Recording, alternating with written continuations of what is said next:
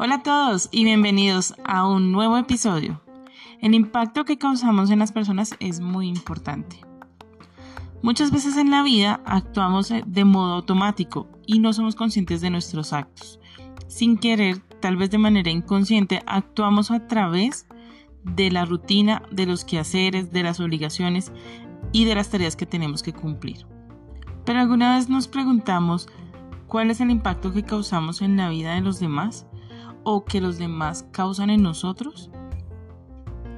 Muchas veces las personas que tienen hijos siempre se les dice que tienen que dar ejemplo, que hay que tener cuidado con lo que se dice, cómo se actúa y yo digo que no solamente aplica para los que son padres, aplica en general para todo el mundo. Todos en algún momento de la vida hemos conocido personas que nos han dejado huella en nosotros, sea de una manera agradable o no tan agradable. Esto se podría traducir que a lo largo de nuestra vida, tanto nosotros como las personas que han pasado por nuestra vida, tal vez de manera temporal, han dejado una huella emocional. Puede ser de aprendizaje, de alegría, de dolor, de ira, de rabia. De cualquiera de las formas que haya sido, se ha convertido en un álbum de recuerdos para nosotros.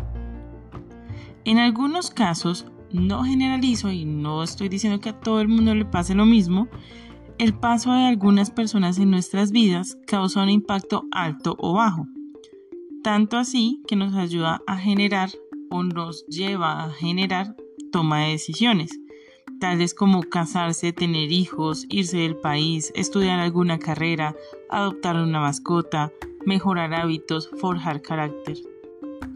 Por eso es tan importante identificar cuál es nuestro entorno y qué tanta influencia tiene en nosotros. Pero aún más importante es mirarnos a nosotros mismos, es ver nosotros qué tanto impacto tenemos en las personas, cómo estamos actuando, cómo hablamos, cómo nos dirigimos a los demás.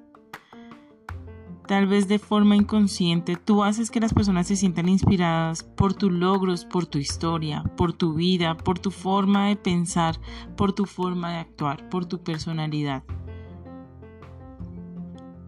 De acuerdo a esta reflexión, quiero citar dos de los cuatro acuerdos del libro de Don Miguel Ruiz. 1. Sé impecable con tus palabras. Y 2. Haz siempre tu máximo esfuerzo. Recuerda que una buena actitud es contagiosa. Muchas gracias, un abrazo y los espero en un próximo episodio.